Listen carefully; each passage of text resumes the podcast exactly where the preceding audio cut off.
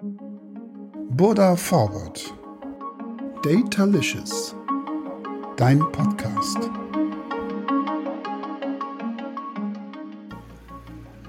Hallo und herzlich willkommen bei der ersten Ausgabe der zweiten Staffel des Datalicious Podcasts 2022. Auch heute mit einem ganz besonderen Gast. Ich freue mich, meine erste Ausgabe des Jahres mit Michael Zeisler zu verbringen. Seines Zeichens Regionaldirektor von Sovereign im Dachbereich. Und was Sovereign eigentlich wirklich macht, das wird er uns aber gleich selber erklären. Michael, der startete seine berufliche Laufbahn als Mediaplaner, habe ich gelesen. Und er ist auch schon seit 2000 äh, Teil des Digital Advertising Geschäfts. Und er hatte Stationen bei Lycos und AOL und seit 2010 im Bereich Programmatic Advertising tätig. Vor seinem Wechsel zu Sovereign war Michael als Regionaldirektor Central Europe bei Pubmatic tätig und außerdem hattest du auch Stationen bei Triple W und bei dem DSP Turn.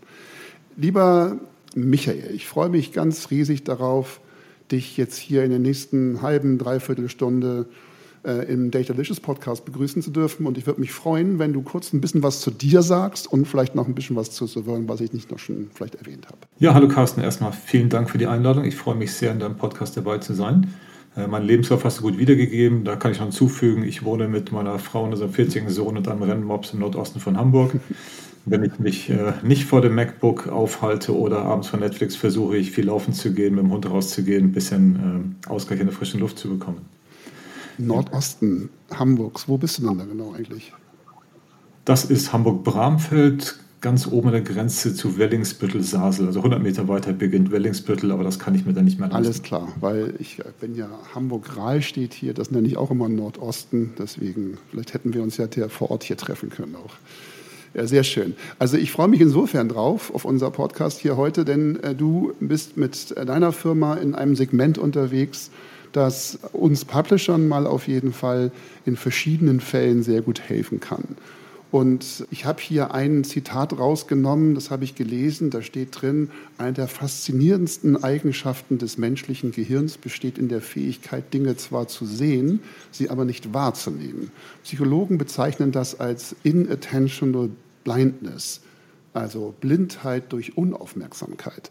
Und äh, wir wollen heute das Thema User Engagement betrachten.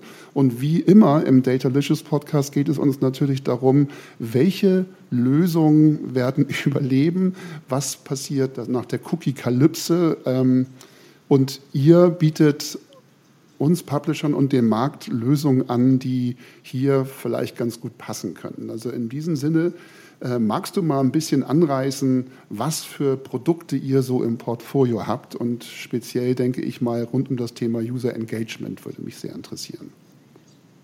Sehr gerne. Du sagtest ja schon ein, ein Stichwort Überleben. Ich denke, ähm, wer in unserer Branche überleben möchte, muss einen relevanten Mehrwert liefern. Wir sehen ja Projekte wie zum Beispiel von der Trade Desk, äh, OpenPath. Ähm, technisch geht es auch ohne eine SSP. Sovereign stellt sich deswegen schon seit einigen Jahren ein bisschen breiter aus. Also ge geboren aus der L-Exchange, der SSP, mit, mit, all den üblichen Produkten, mit, mit Prebit, mit äh, Google OB, mit Amazon TAM und so weiter, äh, haben wir schon vor über fünf Jahren eine Firma namens OnScroll aus London aufgekauft, die äh, innovativ war im Bereich User Engagement. Weil letztendlich haben wir in unserer Branche seit zehn Jahren alles auf Viewability optimiert. Das heißt mal 50% sichtbar, eine Sekunde, Haken, ja, etwa ist erfolgreich ausgeliefert, alle haben sich gefreut, Reporting sah toll aus. Ähm, der wichtige Punkt ist natürlich, äh, um ein Produkt bekannt zu machen, um ein Produkt zu verkaufen, geht es natürlich um den User, um den Menschen dahinter. Und die Technologie von Sovereign äh, ist in der Lage, das User Engagement mitzutracken. Also die Adviewability muss weiterhin gegeben sein. Zusätzlich muss der User aber durch sein Verhalten beweisen, dass er auf der jeweiligen Seite, auf der das Ad zu sehen ist, auch aktiv ist. Und hierzu messen wir 45 Events auf der Seite, die uns entweder positive oder auch negative Signale geben, ob ein User mit dem Content der Seite engaged ist oder nicht. Positive Signale sind Scrollen, Mausbewegungen, äh, alles, was er mit der Tastatur macht. Negative Signale sind, er wechselt ein Tab oder geht auch einfach in die Adresszeile, weil uns das schon zeigt, dass, dass er äh, schon woanders hingehen möchte und nicht mehr sich aktiv mit dem Content auseinandersetzt. Aktuell haben wir da eine, eine Hürde von 10 Sekunden. Wenn der User 10 Sekunden lang uns kein positives Signal setzt, sagen wir, der User ist nicht mehr aktiv.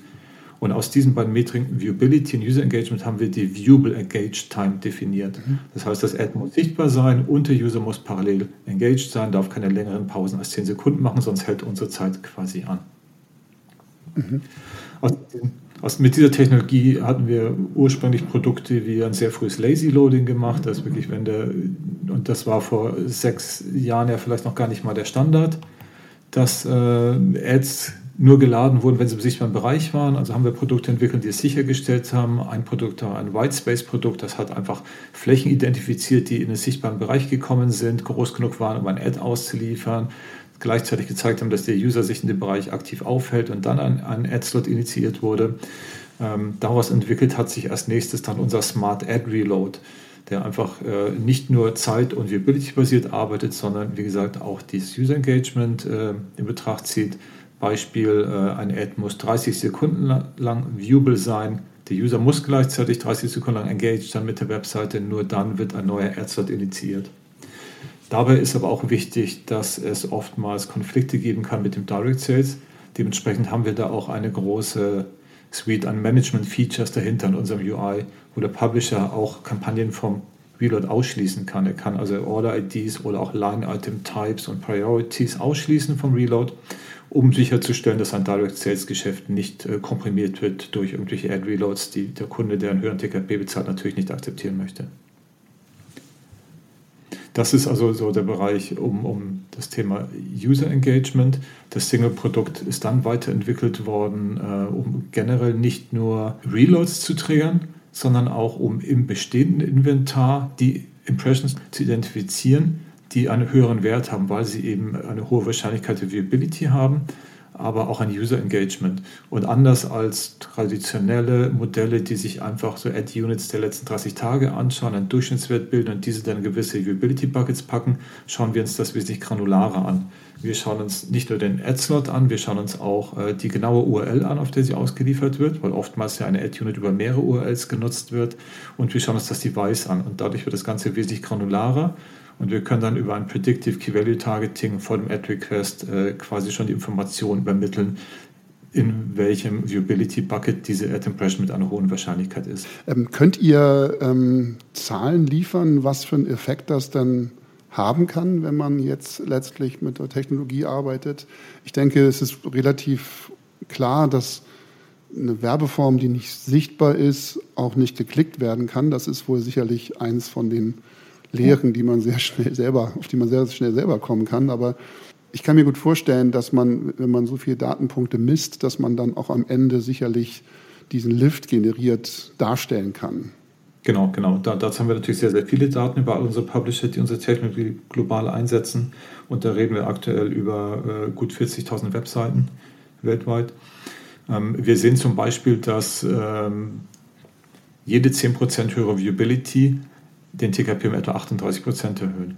Wir haben aber auch eine Studie gemacht mit der Eye-Tracking-Technologie von Lumen über mehrere hundert Ad-Slots, über mehrere Millionen äh, Impressions, wo wir sehen konnten, wir haben Kampagnen verglichen, die auf Viewability optimiert waren, also es ist etwa Viewable, mit den Kampagnen, die nicht nur viewable waren, sondern auch ein User Engagement gezeigt haben. Was wir dabei gesehen haben, ist, dass die Klickrate um 2, Faktor 2,1 gestiegen ist, aber die Aufmerksamkeit auf dem Ad, nachgewiesen durch das Eye-Tracking, sogar um Faktor 2,6 gestiegen ist. Das natürlich für jegliche äh, Kampagnen, die auf äh, Klicks optimiert ist, gut, aber natürlich auch auf Branding-Kampagnen, wo der Klick keine große Rolle spielt, weil das Ad einfach häufiger gesehen wird. Mhm. Ähm, das äh, kann von mir ein schlechtes Gefühl sein, aber äh, was, was mir persönlich in den letzten Jahren mehr und mehr aufgefallen ist, das Thema Sichtbarkeit war eine Zeit lang sehr heißes Thema. Also wir haben viele Diskussionen auch mit Kundenagenturen gehabt zum Thema Sichtbarkeit. Ähm, mein Gefühl würde mir im Moment sagen, dass das Thema sich gerade ein bisschen ähm, verdrängt hat durch andere Themen. DSGVO ist in den letzten Jahren relativ hart geworden. Ich glaube, in der Kombination hier, das ist äußer, also das sagen wir Qualitätsmerkmal, Werbeeinbindung, mhm. ist das, was ihr da technologisch anbietet, auf jeden Fall schon mal ähm, ein, ein ordentliches Brett. Ähm, in, in Kombination mit den Wünschen von Kunden und Agenturen ist es manchmal so, dass man sich sicherlich fragen kann, an welcher Stelle ist die Technologie interessanter oder sinnvollerweise angebracht. Du sagtest, glaube ich, beim, bei der Funktion der Technologie, dass ihr letztlich über ein JavaScript seid ihr eingebunden in den Seiten und dann gibt es, äh, übergebt ihr praktisch dem Ad-Server über Key Values, vermute ich, Hinweise über Durchschnittswerte für den vorhandenen Slot. Ist das richtig dargestellt oder wie funktioniert das technisch gesehen, euch einzubinden? Genau, genau. Es ist ein ganz simples JavaScript, das einmal eingebaut werden muss. Alle anderen ähm, Einstellungen zur Optimierung, zum Management kann man dann bei uns im UI machen. Das JavaScript muss also nicht mehr angefasst werden. Äh, auf der anderen Seite müssen ganz wenige Key Values mit, mit Werten angelegt werden im Ad-Server. Und dann äh, würden wir zum Beispiel für eine Ad-Impression, äh, der wir die Wahrscheinlichkeit Viewability plus 70 Prozent geben und User Engagement von mindestens 5 Sekunden, diese Werte in Key Values mitgeben, bevor der Ad-Request kommt, sodass man darauf targeten kann. Mhm. Okay, damit äh, ist das ja in Teilen sogar auch inventarisierbar. Ne? Also wenn, keine Ahnung, 1000 Aufrufe des Slots äh, zu diesen Werten führen, dann kann man damit wahrscheinlich ja, auch Inventarplanung machen. Ne? Also man möchte Engaged Views haben, dann kann man darauf optimieren und nimmt die Umfelder rein, wo das, dieser Engagement-Level besonders hoch ist, denke ich mal. Ne? Genau, in, in unserem UI gibt es einen Insights-Part, wo man genau die, die ganzen Zahlen sehen kann, wie viele Ad-Units welche Ad-Units welche Wahrscheinlichkeit die Viability haben, sodass man natürlich auch die Skalierbarkeit für sein Targeting sicherstellen kann. Mhm. Weil letztendlich nutzt das beste Targeting nichts, wenn es nicht skalierbar ist. Ähm, nun habt ihr zum einen dieses Produkt, ich weiß aber auch, dass ihr auch im Bereich Commerce ein Produktast habt und äh, da auch vielleicht aus, den, aus der wunderbaren Nähkiste geplaudert. Für uns als Publisher ist es natürlich im Moment ziemlich klar, dass es riskant wäre, sich nur auf das Thema Advertising alleine zu konzentrieren. Das machen auch die wenigsten Publisher. Wir bei uns im Haus zum Beispiel haben eigene Teams, die sich auch um E-Commerce-Platzierungen und Deals etc. handeln. Also wir haben da ganz ähm, eigene Konzepte laufen. Und ich weiß, dass ihr in eurem Portfolio auch bei diesem Thema etwas habt. Magst du das nochmal ganz kurz anreißen, was ihr da genau macht? Genau, sehr, sehr gerne. Also nochmal, um auf die Grundidee zurückzukommen, das ist natürlich vollkommen recht, sich auf äh, einen Revenue Stream zu fokussieren, ist riskant. Äh, zumal gerade der Advertising Revenue Stream ja wiederum sehr abhängig von wenigen großen Plänen im Markt ist. Unsere Philosophie generell ist es, eine Plattform aufzubauen, die den Publisher eben viele Möglichkeiten bietet, äh, seine Reichweite zu monetarisieren und damit er sich selber wieder stärker auf das konzentrieren kann, was er gerne machen möchte, nämlich Content erstellen für seine mhm. User. Und der Commerce-Bereich ist einer, wo wir eben auch äh, zwei Akquisitionen in den letzten Jahren getätigt haben. Einmal seit haben wir die Firma Wicklink gekauft vor fünf Jahren. Zum anderen haben wir letztes Jahr die Firma Monetizer One One in Lugano in der Schweiz gekauft. Und, und diese Technologien äh, bieten dem Publisher eben ein großes Affiliate-Link-Netzwerk, um sich mit Händlern zu verbinden. Und gerade die Technologie von Monetizer One One hat noch eine Product API, die wirklich äh, dafür sorgt, dass jeder Link äh, tatsächlich auch ein verfügbares Produkt enthält und auch den aktuellen Preis. Wenn das nicht der Fall ist und, oder man das manuell irgendwie immer optimieren muss, was so schnell gar nicht geht, was aufwendig ist, dann gibt das eine schlechte User Experience, weil niemand möchte gerne auf den Link klicken, um vermeintlich ein Produkt zu kaufen, zum günstigen Preis, klickt drauf und findet weder das Produkt noch den Preis wieder. Und das ist uns hier sehr, sehr wichtig, dass das gegeben ist. Mhm. Wenn ich alles zusammenfassen würde, dann würde ich gerne noch mal Folgendes ansprechen. Ich glaube, diese Transformation, in der wir uns befinden, wie, sage ich mal, mit der Fokussierung auf den Nutzer umgegangen wird. Also wie wichtig ist das, was am Ende unsere User wirklich wollen und wie können wir das auch äh, bestmöglich erfüllen. Durch Transparenz zum Beispiel oder durch Technologien, die letztlich äh, nicht darauf beruhen, dass äh, Informationen vom Nutzer in mannigfaltiger Form vorhanden sein wird, denn das wird schwer werden in der Zukunft. Wenn ich das kombiniere, kannst du für die Produkte, die ihr so im, im Köcher bei euch habt, ähm, vielleicht auch, wenn es das noch nicht existiert, vielleicht können wir entspinnen, was das sein könnte. Aber mich interessiert, wie man besser herausfinden kann, wann der richtige Moment ist für, also wenn ich jetzt mal euer E-Commerce-Produkt mir angucke, ist es ja so, wenn ihr über den richtigen Moment in dem sich von mir aus ein Nutzer in seinem Funnel gerade bewegt. Ich behaupte jetzt mal, man könnte herausfinden über den Kontext des Artikels, der ja auch DSGVO-konform zu ermitteln wäre, über die Platzierung des Werbemoduls oder auch des Transaction-Moduls, das ihr dort habt, dass man dort den besten Moment rausfindet, den richtigen Content anzubieten, der die höchste Wahrscheinlichkeit einer Conversion generiert. Und all das DSGVO-konform. Ist das etwas, wie man eure Produkte kombinieren könnte? Das ist Zukunftsmusik, aber natürlich, äh, dadurch, dass wir sehen können, äh, auf welcher Seite, zum Beispiel auf welcher Produktseite das User Engagement im Schnitt hoch ist oder nicht, wie, wie, wie groß die Scroll-Depth ist oder nicht, kann man dann natürlich auch daraus ableiten, ob es sich lohnen würde, in dem Moment auch äh, das Commerce-Produkt stärker einzusetzen oder nicht. Das sind Daten, die wir jetzt noch nicht standardisiert kombinieren können. Ich glaube, im Backend, Customize kann man das schon machen. Aber genau das ist die Idee, dass wir all unsere Produkte in dieser Plattform zusammenfassen, technisch auf eine Plattform bringen, um all das kombinieren zu können. Vielleicht sollte das System sogar in der Lage sein zu sagen, zeige ich jetzt an dieser Stelle lieber den Werbeslot oder den Transactional Slot. Unter Umständen auch hier mit Predictions zu arbeiten über die Klickaffinität von Usern auf diesem Artikeltyp oder in diesem Umfeld. Oder wenn ich weiß, ich habe hier so ein Perfect Match, einen sehr gut funktionierenden transaktionalen Teaser in diesem Kontext, dann äh, könnte ja das System sogar auch unterstützend entscheiden und sagen, ja, dann ist dieser dynamische Slot hier nicht mit Werbung gefüllt, sondern dann füllen wir ihn mhm. lieber mit dem E-Commerce-Deal an der Stelle. Ich glaube, das sind tatsächlich Herausforderungen, vor denen wir als Publisher jeden Tag stehen und der ehrlicherweise ja auch dem User zugutekommt, weil er dann ja offensichtlich mit einer hohen Wahrscheinlichkeit ein Produkt angeboten kriegt, was sehr gut ein Match hat zu dem Artikel, den er sich gerade durchliest. Das würde auf jeden Fall Sinn machen. Das, das klingt ja quasi so, als würde man Header-Bidding erweitern um den Demand-Partner E-Commerce. Genau. Und man hat eine auf einem, ich sag mal, Standard-IB-Slot, äh, für den man weiß, dass sonst äh, das Gebot bei 1,27 Euro liegt, aber eine Wahrscheinlichkeit hat, einen TKP von 1,50 zu erzielen über die Klicks, über das E-Commerce-Produkt, dass man in dem Moment das eben die Auktion gewinnen lässt. Das ist technisch bestimmt möglich, würde ich aber von unserer Seite für dieses Jahr nicht versprechen wollen. Das würde unser Produkt, glaube ich, groß unter Druck setzen. Ja. Aber die Idee ist natürlich äh, genau richtig. Gut, weil wir schon gerade drin sind, gibt es etwas, was du vielleicht mitbringen könntest, an dem ihr gerade massiv arbeitet? Was sind die großen Themen, die ihr bei Server im Moment äh, angeht und an denen eure Entwickler gerade mit Hochdruck und Schweiß auf der Stirn sitzen?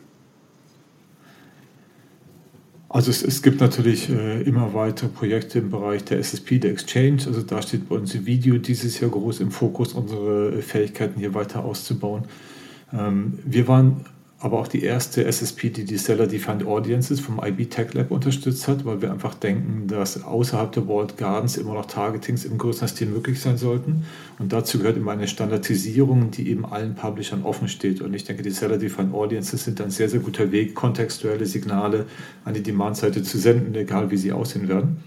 Und, und diese Verknüpfung zwischen unseren Produkten mit User Engagement Daten und die dann standardisiert äh, in die Auktion zu geben, also nicht nur bei Dealer, die sondern auch eine offene Auktion targetbar zu machen.